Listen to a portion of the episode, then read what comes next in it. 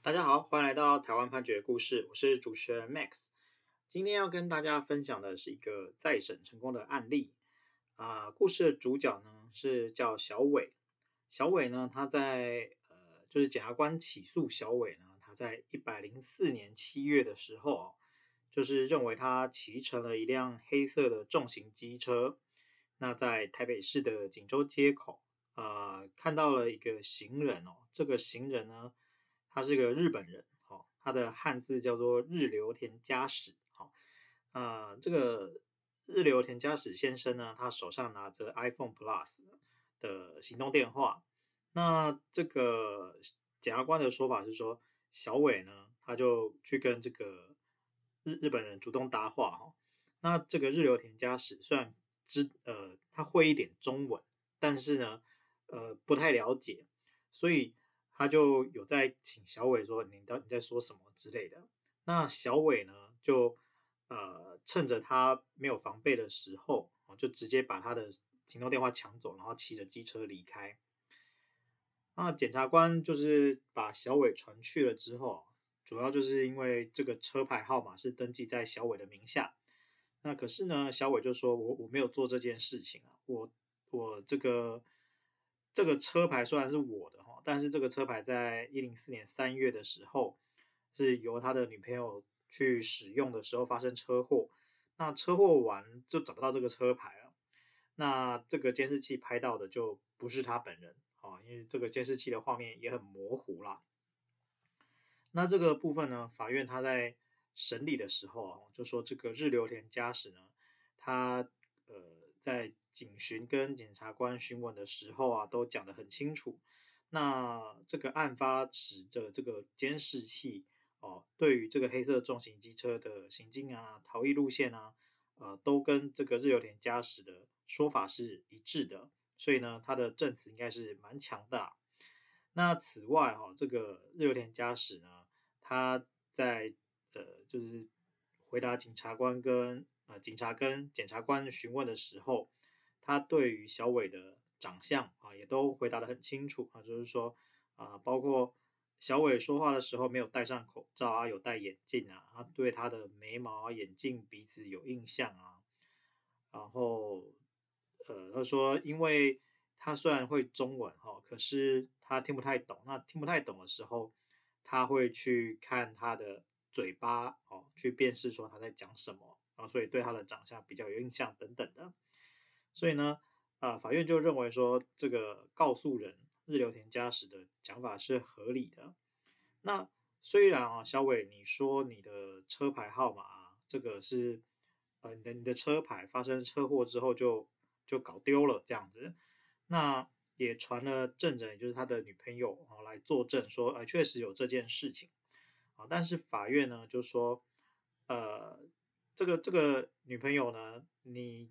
虽然是说发生车祸的时候你是自己去的。那但是你没有办法确认小伟他有没有独自前往这个车祸地点，那你也没有办法确认说小伟是不是在这个车祸之后哦独自把这个机车的牌照卸下带回的可能性啊，你没有办法排除这可能性啊，所以你的证词是不可采的。那再来就是小伟说，哎，其实我有个双胞胎弟弟啊，我怀疑是我双胞胎弟弟做的这样。那法院呢，他也有调查说，这个双胞胎弟弟啊，他确实是可能比较塑形不良，但是呢，他是在这个一百零五年六月六日才假释出监哦，啊，所以在那之前其实都在监狱里面，所以根本就没有在外犯罪的可能性。因此啊，这个法院啊就判小伟有期徒刑十个月啊，还蛮长的啊，主要就是因为认为他的犯后态度不佳。那不过呢，小伟呢后来并没有放弃啊，他就有去提起再审。那再审是什么？就再审是呃一个特别的救济程序。那也就是在有罪判决确定之后，呃，我们可以为了受判决人的利益去申请再审。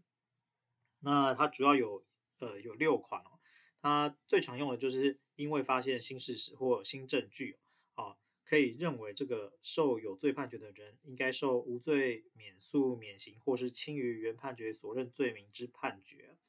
这种情况下呢，可以去申请再审。那当然，诶，在我们法律上，这个新事实、新证据，它其实有一些前提要件啊，但是我们在这边就不特别去说。那在这边呢，小伟他提出来的一个证据是关于，呃，他这个机车它有一个车辆详细资料报表。那这个资料报表上面就写，这辆车就是这个车牌的这个车啊，事实上是一个白色的车。那你你说这个车是白色重型机车，可是监视器画面是黑色重型机车，那到底是不是这辆车其实就很有可疑嘛？那因为很有可疑啊，所以呢他就提起了再审。再审的时候啊，主要就是呃针对这个告诉人啊，他讲了很多次嘛。那呃辩护人就说，诶。虽然告诉人啊，他讲了很三次啊，都指认说是小伟啊，就是他。可是啊，如果一开始的指认就错了，那你后面的指认其实就是只是说针对这个人，那让这个告诉人说每次我都是认对认准这个人就对了。那他就是累积去扩大这个目击证人的证述错误。那到了审判的时候，你就已经没办法再透过交互詰问去确认了，因为已经。这个已经等于积非成是啊！一开始你可能印象有点模糊，那你答了第一次之后，你下一次再去回答的时候，可能就不是你回想案发的时候了，而是你回想你上次作证的时候，啊，上次指证的结果，那就其实就可能有些误差了。那呃，辩护人主要是就是针对这一点，他是说这个告诉人的记忆啊，其实已经被污染了，所以这个是不可信的。那在再审审理的时候啊，他也就是针对这个部分有特别去做说明哈。他就说啊，这个告诉人呢，他在第一次警询的时候是说范闲戴眼镜啊，骑乘黑色重机车啊，穿着条纹上衣，背斜背包等等啊。那再来第二次警询的时候呢，他是说呃，案发当时他戴安全帽啊，后来经过有人翻译说这个安全帽是呃四分之三的安全帽。那下巴处是戴有口罩，啊，又戴眼镜，那就没有去看到这个范闲的脸部容貌、五官特征等等的。那是远景提示这个小伟戴有眼镜的照片啊，那小伟才确认说啊，这个是确啊，就说对，就是他这样子。那到了检察官的前面啊，这个检察官就提示小伟的照片，那告诉人这个时候就说啊，他对。小伟的长相有印象，是因为他的眉毛、眼镜还有鼻子啊，他可以记得脸等等的。那到了审判的时候，他就说啊，确实就是在庭的被告小伟啊，当时他有戴安全帽，眼睛有露出来，但是看他的呃什么眼睛、鼻子、嘴巴、下巴比较圆啊，鼻子有特别的印象等等的。那呃，在审的法院就是说，你关于这个被告。呃，脸部特征的描述是不一样的啦。那你在一开始的时候，你根本就没有去提什么眉毛、鼻子、下巴，那你怎么会越问越详细呢？哦，那这个其实是就认为说你的证词啊，可能是因为受到了影响，所以有一些先入为主，那就是有些不真实的记忆去扩大。那再来就是说，呃，这个就像是再审的时候啊，他有提到这个机车啊。被拍下来的时候是黑色的，那可是呢，这个呃，依照这个资料表呢，它其实是一个白色的机车，那所以是不是说真的就是小伟啊骑乘这个机车，然后犯下这个抢夺的犯行是蛮可疑的。所以呢，呃，最后啊，呃，这个法院呢，他还有去查到另外一个人哦，另外一个就是呃阿伟啊，这刚好也是伟，是不同的伟，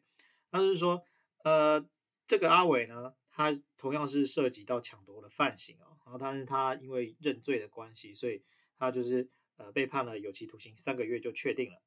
他呢，在一百零七年七月的时候，有写一个刑事自白状啊，到新北的地检署，他是说因为他有害到别人，所以呢，他要去呃自白自首这样子。那为什么会有这件事情？哈，是因为有一个监察委员来找他。然后他说：“诶，这个如果是你做的哦，那你就要承认，那不然的话就有一个，呃，就是啊，小伟他这个是不白之冤呐，哦，因为你做的坏事，然后就是呃让别人去顶罪这样子，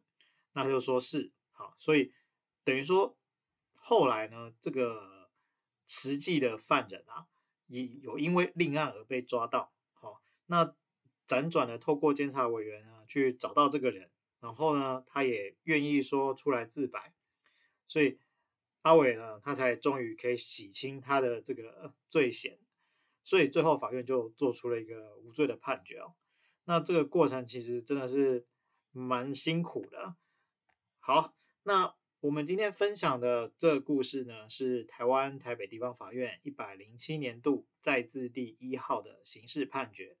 我们每周一会更新，欢迎大家有意见可以回馈给我们，或是告诉我们你们想听的主题。让我们一起来看判决里的故事。